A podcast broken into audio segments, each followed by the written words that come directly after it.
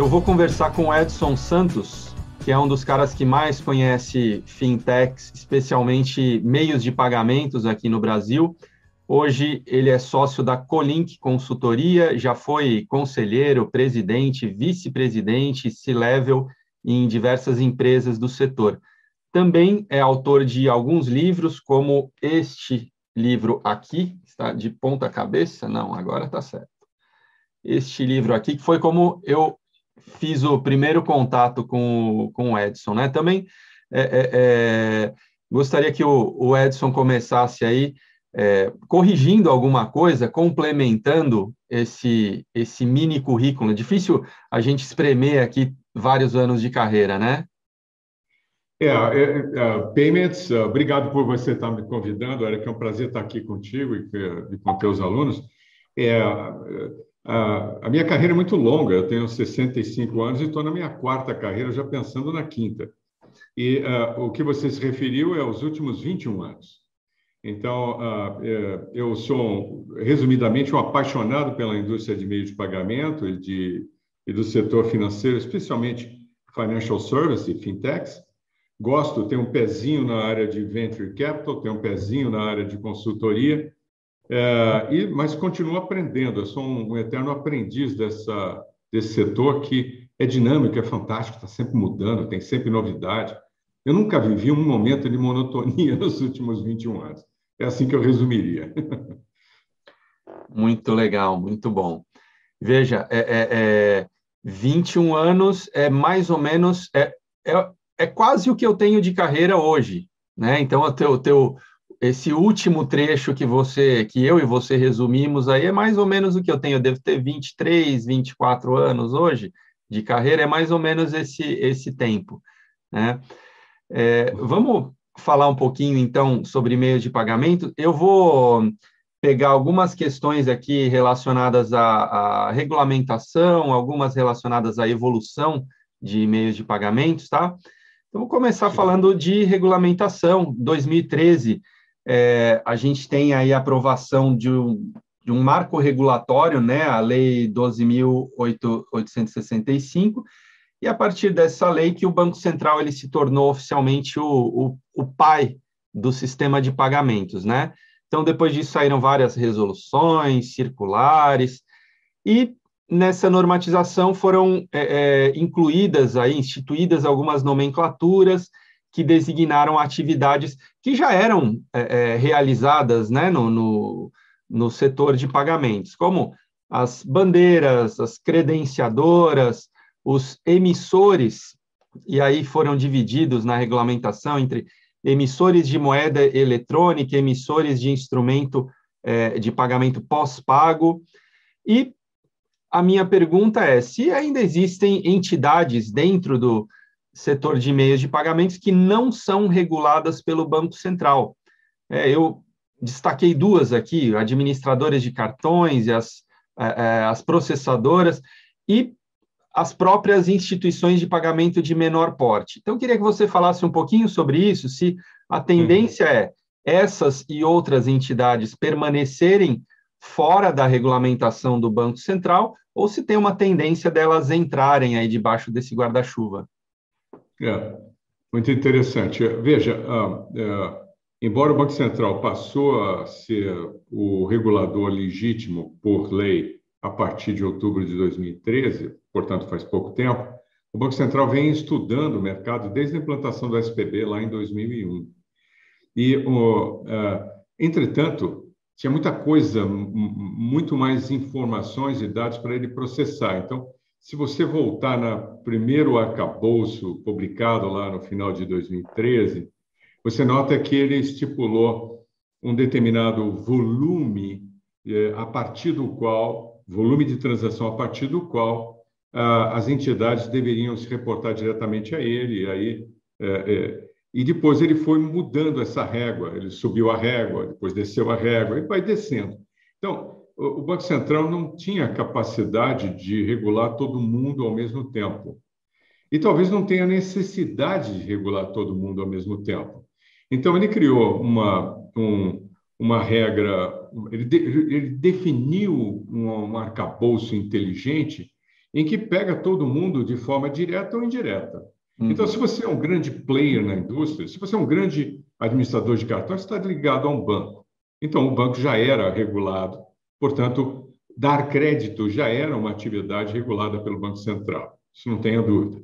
Do lado do credenciador ou das bandeiras, toda bandeira e todo credenciador com determinado tamanho, portanto, significativo no mercado, ele também é, acabou tendo que pedir a licença diretamente ao Banco Central, se apresentando ao Banco Central, mostrando como trabalha, que tipo de governança tem, como é, como lida com segurança, como lida com risco, e portanto ele pegou o grosso do mercado. O que fica de fora, aparentemente? Os pequenos, que têm, do ponto de vista sistêmico, pouca relevância, uhum. do ponto de vista de mercado, pequena relevância, importante, mas pequena, e é justamente aí que podem surgir as inovações. Então, de um lado, não faz sentido porque não tem tamanho, mas, por outro lado, dar um pouco mais de liberdade para que os pequenos, os novos entrantes, as fintechs, possam criar novidades. Vamos lembrar que o mercado de credenciamento era um duopólio até 2010, né? Uhum. até julho de 2010. A partir de lá, abriu o mercado. Quando o Banco Central solta o regulamento, o mercado ainda estava travado. O mercado só começou a mudar de fato a partir de 2016. Em 2014, por exemplo, a gente já tinha cinco, seis, talvez sete credenciadores. Em 2016, a gente já tinha umas 15. Hoje nós temos 30 e mais de 300, e provavelmente 300 subcredenciadores. Então, ah, é, é, e, e outra, embora eles estejam aparentemente não regulados, e alguns players reclamam por isonomia, né? Afinal, você tem que, se você tem um tamanho, você tem que prestar contas constantemente ao Banco Central, mas se você tem outro tamanho, você não precisa. Na prática, o que o Banco Central fez foi responsabilizar as bandeiras e as credenciadoras para que elas cuidem do subcredenciador. Uhum. Então, indiretamente, todo subcredenciador tem um contrato, obviamente, com o credenciador e tem também com a bandeira. E é monitorado por ambos, em nome da regra. Portanto, indiretamente, eles estão regulados. E qualquer coisa que você queira criar no Brasil em meio de pagamento, você tem que olhar para a regra geral do Banco Central. Se você pode fazer isso ou não, se isto é, eh, se isto cai ou não dentro de uma outra regra. Então, indiretamente, a regra pega todo mundo pela essência, não talvez pela forma. Respondi a tua pergunta? Respondido. Legal. É, o teu livro, eu acho que ele foi concluído um pouquinho antes da entrada do, do Pix em produção, né? Você fala sobre Pix, mas ainda não tinha a experiência do Pix em produção mesmo. É, minha pergunta é como que o Pix afetou essas empresas e, e o setor de meio de pagamentos é, eu sei que o histórico é muito curto ainda, né, para você responder essa pergunta de forma definitiva, mas já dá para observar. É, um, a gente já tem aí é, mais de um ano de, de histórico, né? E, e tem muito projeto acontecendo, muita coisa que já dá para você ter uma visão maior do que você tinha quando você finalizou esse livro. Então, eu queria que você falasse um pouquinho sobre oportunidades e desafios é, para essas empresas de pagamentos depois do Pix. Você me fez lembrar uma coisa interessante. Nós fizemos um trabalho para um cliente na Colink. Nós pesquisamos em dezembro do ano passado, novembro, dezembro do ano passado, é, conversamos com os principais executivos da indústria para saber o que, que eles qual era, qual era o entendimento deles sobre a ameaça e oportunidade. E foi decepcionante, porque a maioria achava que o Pix não ia a lugar nenhum o resumo da ópera, em dezembro, grandes participantes do mercado uhum. achavam que o Pix não ia afetar a vida de ninguém. E nós estamos concluindo hoje uma outra pesquisa em que não é propriamente o Pix, mas inclui também o Pix. A percepção mudou completamente. Na verdade, em poucos meses, o Brasil se tornou um dos países mais importantes em termos de volumetria relacionada a pagamento instantâneo. É, quatro ou cinco meses depois, nós já éramos o oitavo no mundo em termos de volume de transação. O que o Pix fez é, é um pouco diferente para o que ele foi criado. Uhum. É, e aqui vem a certa adaptação. O brasileiro é, gosta de se adaptar, ele se adapta muito facilmente. O jeitinho brasileiro tem o lado bom e o lado ruim, o lado bom é se adaptar. Então, veja, o Pix nasceu para ser, para substituir o papel moeda, uhum. certo? E trazer um não bancarizado, aquele indivíduo que está fora do sistema financeiro, por algum motivo, para dentro do sistema financeiro. No livro a gente trata disso, como é que é a vida de alguém que recebe dinheiro e paga em dinheiro.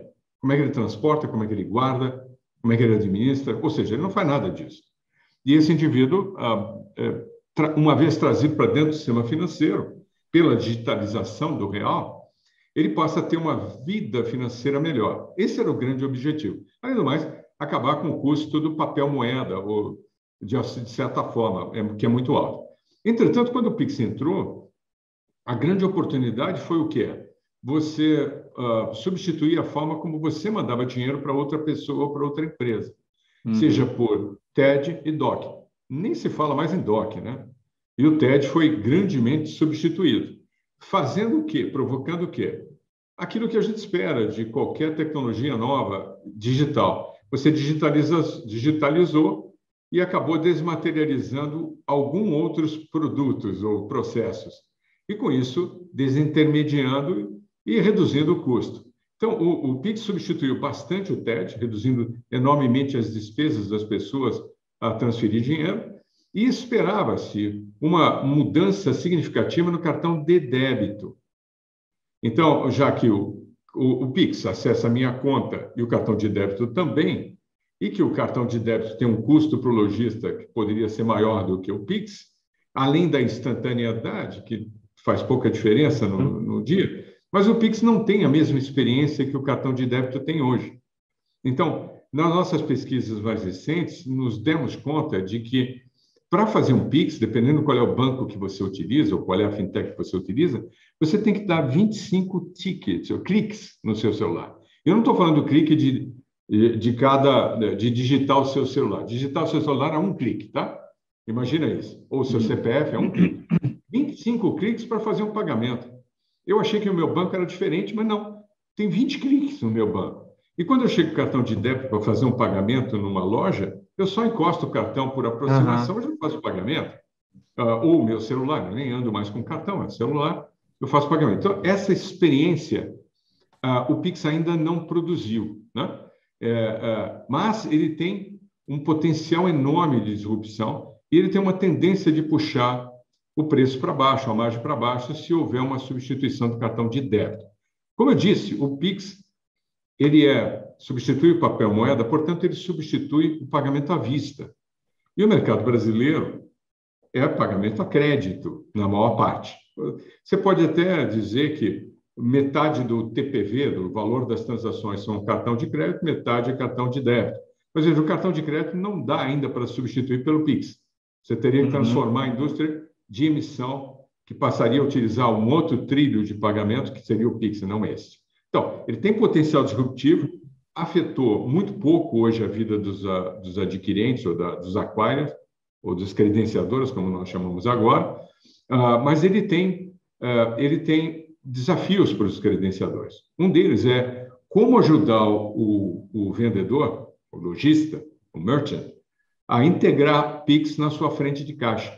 Isso é um problema em que, e um desafio muito interessante. Então, tem aí aspectos que os, os credenciadores estão trabalhando e estão buscando soluções para poder levar para o lojista uh, todo tipo de meio de pagamento. Então, para ele, o Pix deveria ser mais uma bandeira ou mais um meio de pagamento que ele tem que entregar para o lojista.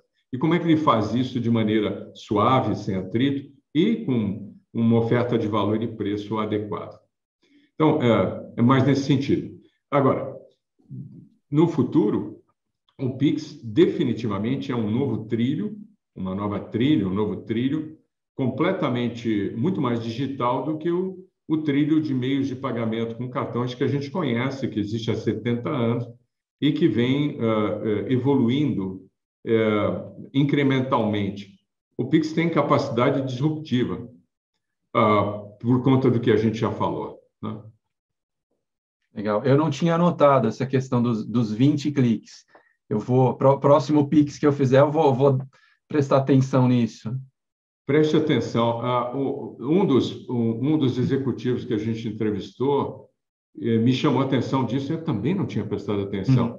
Ele disse o seguinte, que o menor número de cliques que ele encontrou era de nove cliques e o maior 25. Pô, nove já é muito.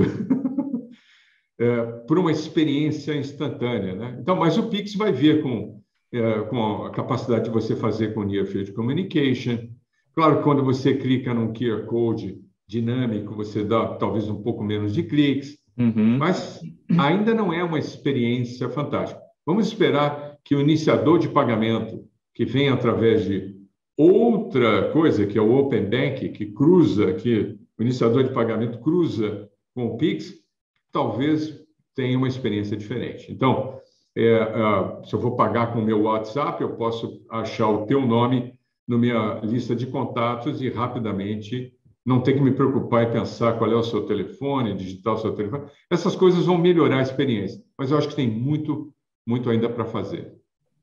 Legal. Esse negócio de tecnologia, é, é, ele é cíclico, né? Porque é, se você pega uma fotografia em diferentes momentos da história, cada país tá, é, é aparece que está muito é, avançado ou muito atrasado em relação aos demais.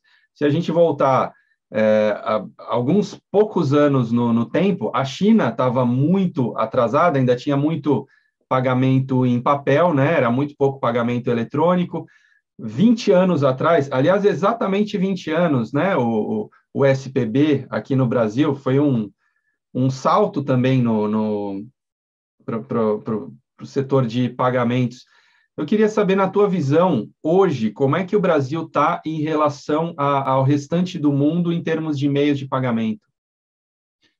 Essa é uma pergunta interessante. Eh, você mencionou China 20 anos atrás.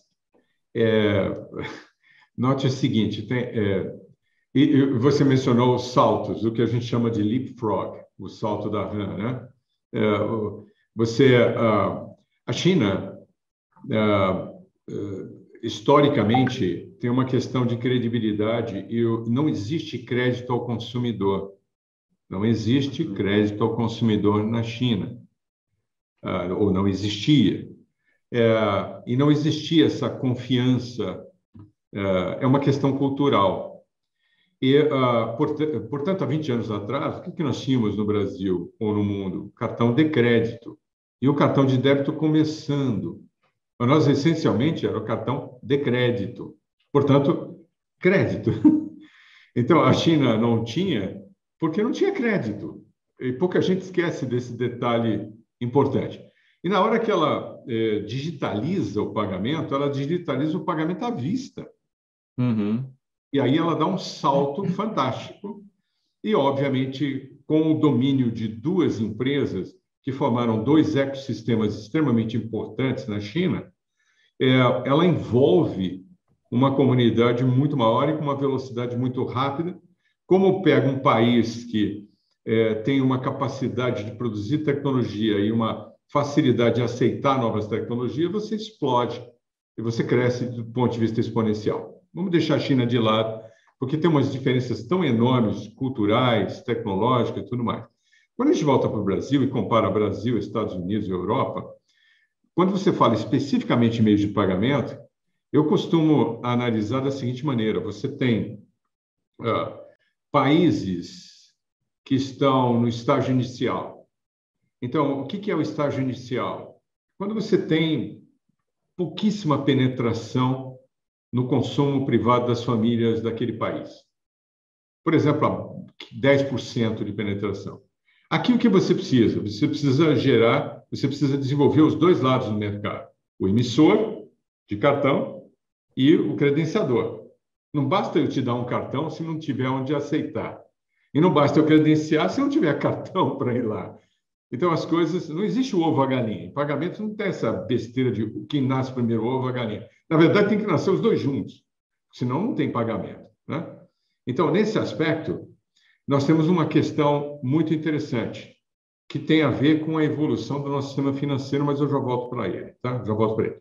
Depois você tem um mercado em crescimento, que é aquela faixa entre 15% de é, 15% de penetração no consumo privado até mais ou menos uns 45, 50. É, essa faixa, essa é onde você cresce mais esse meio. As necessidades são diferentes. Aqui é que você entra com novos produtos, você entra em novos segmentos, você entra com coisas diferentes para evoluir esse mercado. Depois ele se torna maduro. Quando ele se torna maduro, tecnologia pura, experiência pura, porque você não tem a discussão da aceitação. Uhum. Por dar um exemplo, você é bem mais jovem do que eu, mas você vai se lembrar que houve uma época na sua vida que antes de entrar numa loja, você olhava para ver se tinha o, o ticket, o sticker da bandeira do cartão que você utiliza. Hum. Hoje você nunca mais pensou nisso. Por quê? Nós saímos da, do início e estamos no mercado entrando na fase madura desse mercado, onde a aceitação não é problema. Ah, então, primeiro você olha dessa forma. Então, é preciso entender que cada mercado, cada país vai estar uh, numa dessas três fases que eu simplifiquei aqui. Tá? Agora, vamos voltar para o Brasil. Uh, o meio de pagamento está atrelado ao sistema financeiro. É, e o sistema financeiro brasileiro, é, não vou chamar de sistema financeiro, mas a tecnologia bancária no Brasil é extremamente evoluída. É uma das melhores tecnologias do mundo. Mas não porque a gente é mais esperto do que os outros, é que a gente viveu por décadas em instabilidade econômica. Eu, eu vivia em hiperinflação. E na época de grande inflação, mover o dinheiro rápido era mais importante do que mover o produto rápido. Uhum. Você também vai se lembrar que, em algumas situações, era preferível você mandar o produto de avião, porque ele chegava mais rápido e você recebia mais rápido. Por quê? Porque se levasse uma semana para chegar até o, o local e você, a partir dali, poder receber, uma semana, numa inflação de 80% ao mês, significava a conta de padeiro 20% a menos do seu bolso. Uhum. Tá certo? Então, mover o dinheiro era importante. E o Brasil evoluiu muito nisso. Consequentemente, nós desenvolvemos grandes emissores de cartão, potencial de emissores. Em compensação, as décadas de alta inflação impediram o desenvolvimento do cartão de crédito. Por quê? Porque o lojista vender agora para receber em 30 dias era loucura. Era loucura. Como é que é? Como assim vou receber em 30 dias? Né? Então era muito difícil isso. E ninguém queria dar crédito. O, o, os bancos se afastaram do, do consumidor. Quem passou a dar crédito? O varejo. O varejo passou a dar crédito com caderneta, é, o carnezinho, cheque predatado. Então, o nosso sistema de meio de pagamento passa a crescer a partir do final da década de 90 e evolui enormemente em 2000. Em 2000, o Brasil já era, já tinha, um, a partir dos anos 2000, 2001 ou 2002, a gente já não tinha mais captura de transação manual. A famosa Reco-Reco, Mata-Pulga, uhum. que, muitos jovens estão nos ouvindo, nem sabem o que eu estou falando. Mas vale a pena investigar e pegar uma foto para ver como é que era uma transação capturada manualmente. E, ah, ah, por exemplo, há 10 anos atrás, você fazia uma transação em 45 segundos e achava isso normal. Tenta fazer uma transação que demora 45 segundos hoje. Você não suporta isso. Então, Brasil, Brasil uh, é, foi o primeiro país a desenvolver, uh, a, a, implantar nacionalmente o chip and PIN, chip and PIN, o cartão, o cartão que a gente usa hoje, o cartão inteligente, que tem um chip dentro e que eu uso uma senha para pagar. E, e, e fez o rollout disso de maneira fantástica. Então, nós somos muito evoluídos do ponto de vista de tecnologia. Olha para o Pix. O Pix é um avanço extremamente fantástico. Nós passamos a ser um pouco mais evoluído na concorrência a partir de 2010, que pegou mais fogo a partir de 2016. E concorrência é sempre bom para você desenvolver tecnologia, e desenvolver produto e desenvolver experiência. Então, eu diria que o Brasil, comparado a muitos países, está extremamente avançado. Mas, de novo, voltando àquele ponto inicial, nós copiamos o modelo americano em que tudo era baseado em cartão de crédito. Só que o americano, o norte-americano, se financiava ou se financia com cartão de crédito. O Brasil não. O Brasil usa o cartão de crédito como cartão de pagamento. Uhum. Ele se aproveita dos 30 dias ou do eventual parcelado aparentemente sem juros uh, para usar e para poder comprar. É, é, o restante da Europa, por exemplo, exceto a Inglaterra, um pouquinho alguns outros países, o uso é muito mais o cartão de débito. O europeu típico, na zona do euro, não se financia no cartão, ele se financia em outras formas, mas não no cartão. Por isso que lá hoje é uma grande novidade é o Buy Now, Pay Later, que é compro agora e pago depois. Que é o quê? O nosso cheque predatado, o nosso parcelado uhum. sem juros, o nosso fiado. É, não que a gente tenha inventado isso, mas nós já fazemos isso há décadas. E eles estão começando a fazer isso lá agora. Então, é, desculpa, a resposta é longa, mas é, eu tinha que dar esses dois ou três aspectos diferentes. Respondi, atendi a sua expectativa? Está ótimo, ótimo. Eu, eu lendo o teu livro, eu percebi uma, uma preocupação grande com, é, com a questão da concentração do mercado, não só de pagamentos, né, mas mercado financeiro aqui no, no Brasil, e algumas práticas é, pouco concorrenciais de grandes conglomerados. Então, eu queria saber como você percebe o mercado de pagamentos hoje, é, se tem espaço para mais empresas de pagamentos ou se a gente já está em um momento ali que entrou muita gente. É, e é, essa é a primeira pergunta, tá? Se tem espaço para mais gente ou se acha que já tem gente suficiente.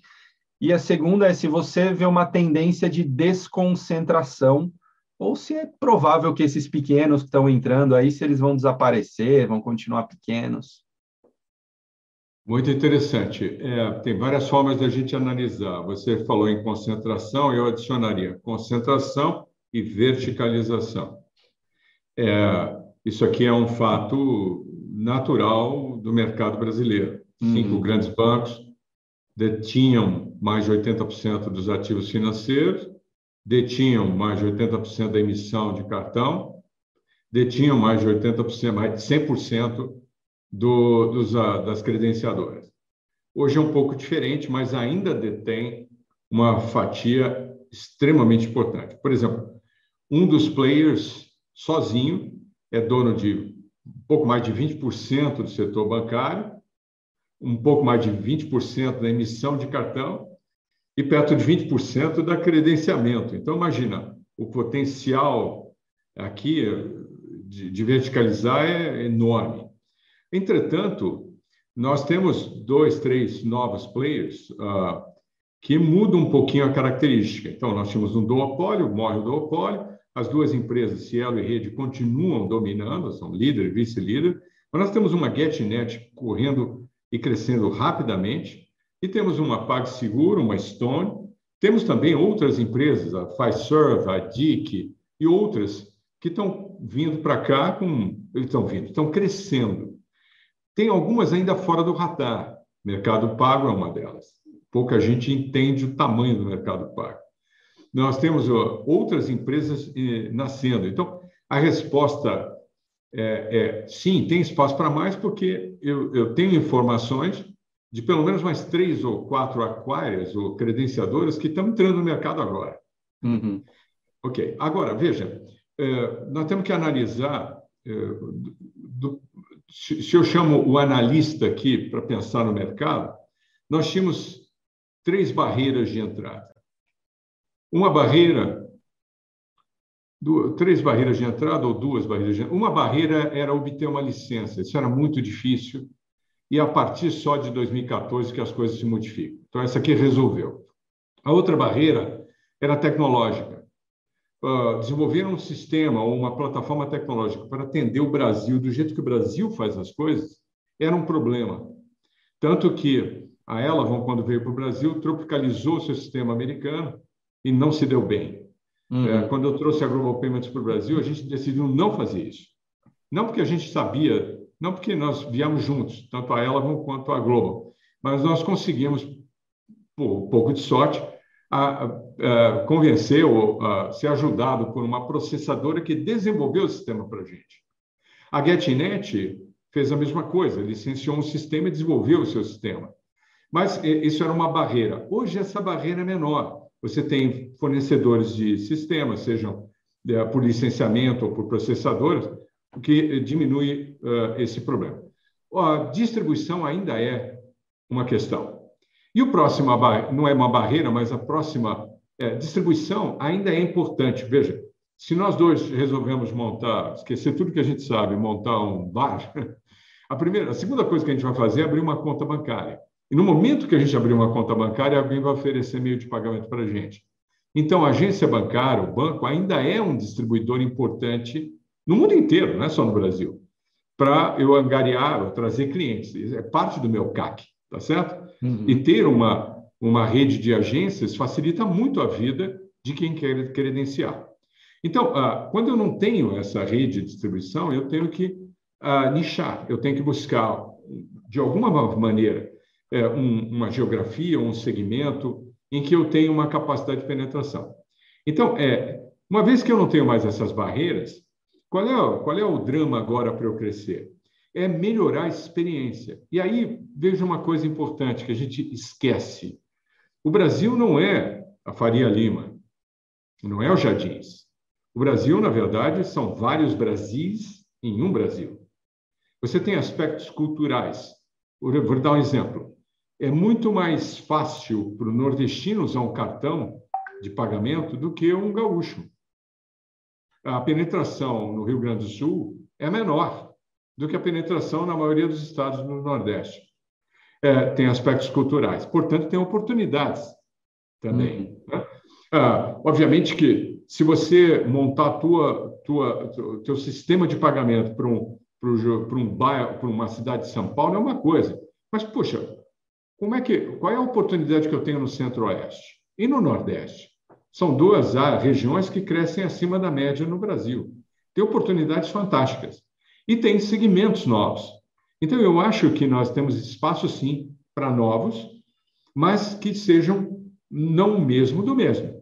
Você não uhum. pode imaginar um novo aquário, um subaquário, o credenciador, o subcredenciador, indo ao mar aberto, sem uh, sem nenhum diferencial de, de, de, e só competindo por preço. Então, o que a gente tem hoje é uma grande concorrência por preço e tem algumas, alguns players que se, eh, se uh, avançaram na cadeia de valor, valor do lojista e se mostram com algumas diferenças importantes e que vão conquistar clientes. Então, eu acredito que o mercado ainda vai expandir, vai haver algum tipo de consolidação, eu acho que os líderes de hoje não serão os líderes de amanhã. E o, o, talvez a figura do credenciador se modifique de tal forma que ele deixa de ser apenas um intermediário de meio de pagamento e passa a integrar outras coisas. Veja o que está fazendo a Stone, veja o que fez a PagSeguro. Oh, dê uma olhada com carinho no como se apresenta a GetNet e os outros players que estão chegando por aí.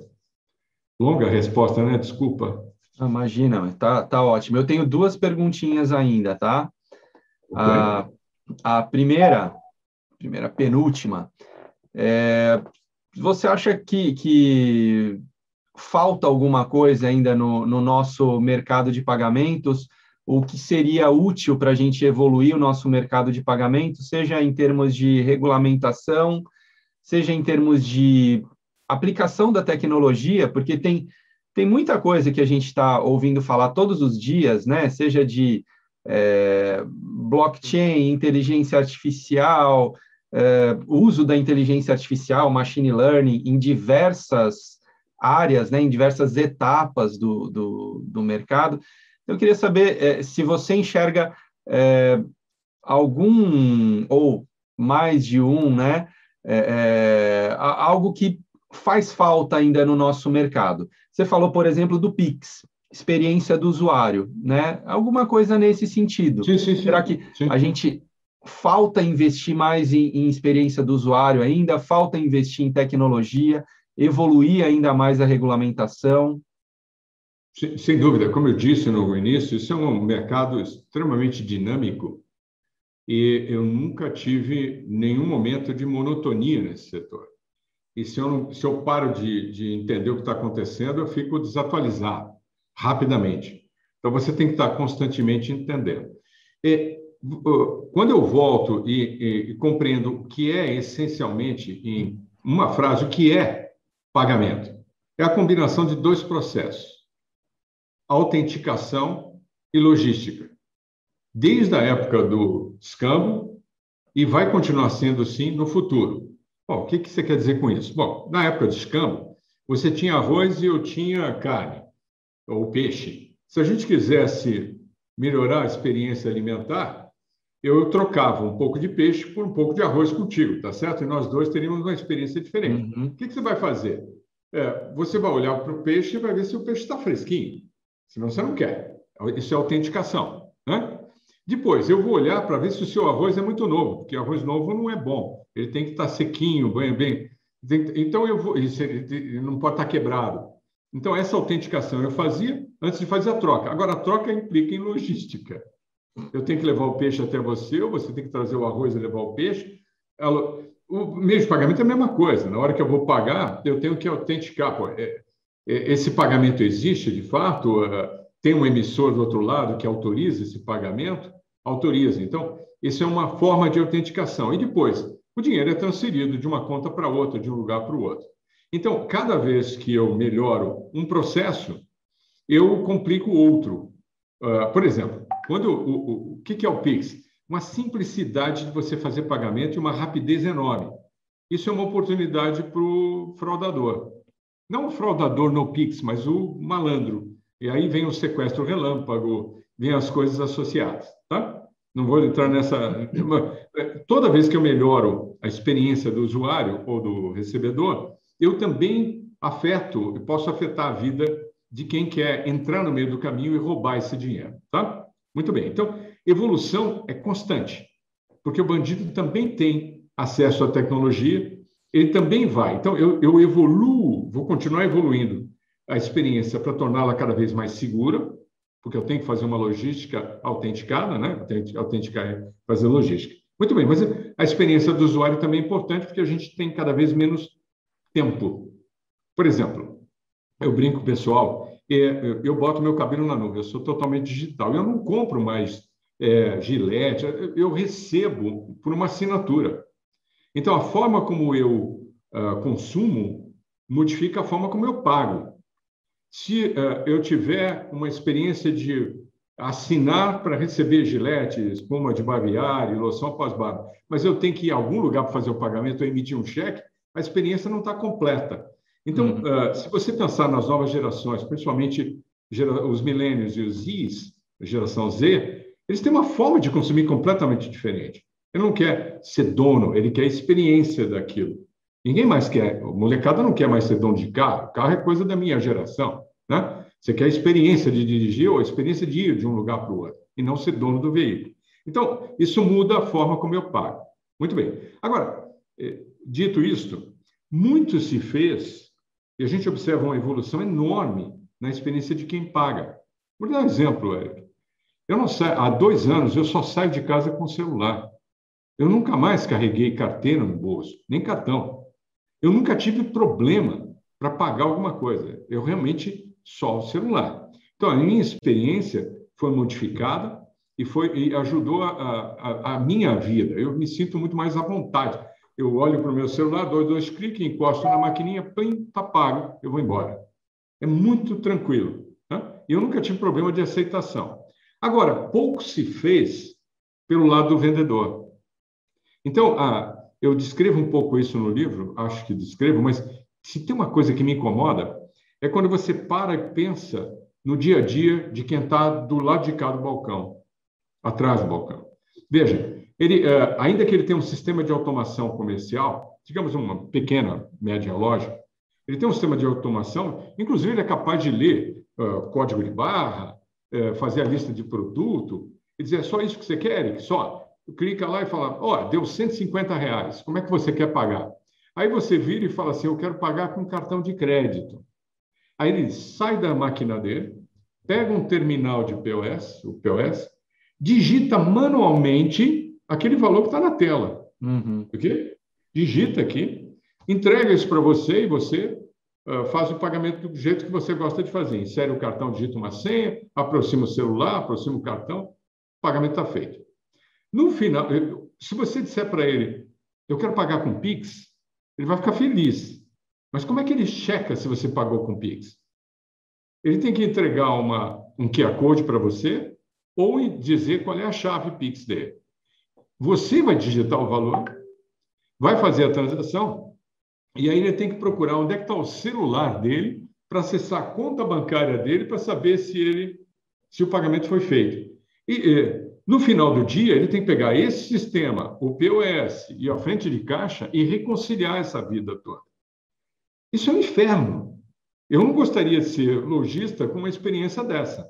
Uhum. É, então, nós temos muita coisa para fazer, muita coisa para fazer do lado do lojista. É, então, eu acho que tem espaço enorme de evolução e sempre terá, sempre terá. Até o dia em que eu não vou mais carregar o celular para pagar, eu não preciso mais do celular. De outra forma, a minha presença numa loja vai me identificar. Obviamente que, automaticamente, quando você melhora a vida de todo mundo de forma digital, você também impacta o nível de segurança.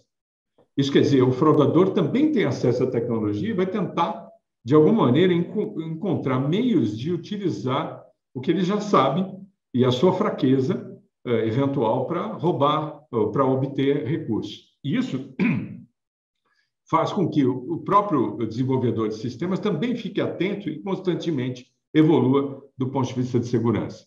Então, meu amigo, tem muita coisa ainda para ver. Legal. Bom, uma dessas coisas aí que estão por vir é o real digital, né? A nossa Central Bank Digital Currency. Então, a moeda digital que está sendo trabalhada pelo Banco Central numa tecnologia de blockchain. É, queria saber sua, sua visão. Você, você acha que isso tem um potencial para afetar significativamente o mercado de pagamentos, seja mercado de pagamentos no varejo ou mercado de pagamentos internacional, né? Se a gente, se isso vai facilitar os pagamentos internacionais de Brasil para outros países? É, eu imagino que quando você fala mercado de pagamento, você, você pode estar se referindo à experiência de quem paga e quem recebe, ou pode estar se referindo às empresas que obtêm resultado servindo esse mercado. Você deve estar se referindo às empresas, o impacto nas empresas, porque são duas coisas diferentes. Sim. Veja, o, o Real Digital, ou CBDC, é, é a digitalização, de fato, do papel moeda. Certo? Uhum. Ah, o PIX é a digitalização do acesso ao papel moeda. O papel moeda continua existindo, está em algum lugar no banco, e o acesso de forma digital. CBDC é a digitalização do papel moeda. Então, em termos de. Uh, por si só, ele não afeta a relação do mercado. Uhum. Ele pode afetar a experiência, mas não a relação do mercado. Então, se esse mercado serve crédito, uh, o CBDC não vai servir crédito, ele não vai entregar crédito, não vai melhorar o seu crédito. Ele pode melhorar o acesso à informação, o Open Bank pode fazer isso sem o CBDC, mas ele melhora é, é, simplesmente o custo da infraestrutura, porque o trilho, vamos chamar de plataforma de pagamento com papel moeda, é o, é, é o, é, é o trilho mais caro que existe. E uhum. todo mundo paga e acha que não custa nada, mas na verdade custa. O Banco Central já nos disse certa vez que o papel moeda podia estar custando de 1 a 1,5% do PIB. É muito dinheiro. Né? Emitir papel, recolher papel, distribuir papel, é, Casa da Moeda, é um, tem uma tecnologia fantástica por trás, mas é cara. Então, é, ele resolve esta parte. Então, ele, a, ele afeta o mercado é, pela experiência, talvez. Ah, agora, é, alguns países estão experimentando uma combinação, pagamento instantâneo, ainda não é o CBDC, mas estão chegando lá, é, experimentando o acesso ao papel, o acesso à moeda de forma digital instantânea, como pagamento instantâneo, é, é, de, de, três ou quatro países. A Singapura, é, eu não vou lembrar dos nomes dos países que estão, estão no processo, mas Singapura está desenvolvendo uma experiência com outros países no entorno, acho que são dois ou três países, que também têm uh, pagamento instantâneo e criando um algoritmo que faz a tradução automática. Então, o sujeito visita a Singapura e paga com seu uh, o seu pagamento instantâneo do, seu país de origem e, o sistema já faz toda a tradução da moeda. Isso simplifica muito a vida de quem viaja ou, da, ou do comércio internacional. Então, CBDC tem um potencial de você automatizar de alguma maneira a, o, o FX, qual é a palavra adequada para o FX? de você fazer a conversão de moeda. Uhum. Porque, uma vez que uh, ele é digital, é, é, muito mais fácil você criar algoritmos que façam isso de maneira instantânea. Então, é, do, então desse ponto de vista, eu acho que uh, modi ele modifica a experiência de quem paga e quem recebe, mas não necessariamente tem uma consequência natural para essas empresas que estão atuam no mercado de pagamentos. Talvez aqui tenha oportunidades, né? oportunidades. Respondi a tua pergunta? Muito bom, muito bom, Edson. Eu, eu gostei muito da nossa conversa. Acho que foi uma, uma aula, né? E a, a ideia era essa mesmo, né? Então, te agradeço imensamente pela nossa conversa e deixar o final aí para você, se quiser deixar teu, teu contato também. Ah, pois não. Bom, primeiro, não é uma aula, porque quem dá aula aqui é você, não eu. Eu sou uma, um analista, um estudante desse mercado e estou trocando ideias com você. É, é, eu aprendo quando também tenho que explicar. Você sabe disso. Quando a gente explica, a gente aprende. Então, eu lhe sou grato pela oportunidade de também aprender contigo através das suas perguntas, né? Que as perguntas são mais importantes do que as respostas. Tá certo? A pergunta me faz pensar. A resposta, ela vem pronta. Então, é a pergunta que é mais importante. É, poxa, obrigado pela oportunidade, é um prazer falar com você, com o pessoal. É, eu sou muito fácil de ser encontrado nas redes sociais, é, uh, seja através da, da Colink Business Consulting ou através do meu LinkedIn. Meu nome é Edson Santos, é fácil de achar, mas o meu e-mail é edson.santos@colink, C-O-L-I-N-K.com.br. É só me chamar, eu sou facinho de ser encontrado e a gente pode conversar mais, tá bom? Excelente. E eu, eu de novo, vou recomendar o, o livro Payments 4.0 do, do Edson, livro que eu, verdade, devorei, viu? Li o livro Facinho de, de, de ler, ponta a né? ponta, fácil, ótimo, ótimo. Livro técnico tem que ser assim. Muito bom. É, não é técnico, a ideia é não ser técnico, é ser muito mais analítico, né? Não, não é, técnico. Muito é, bom. É ótimo. Obrigado pela recomendação.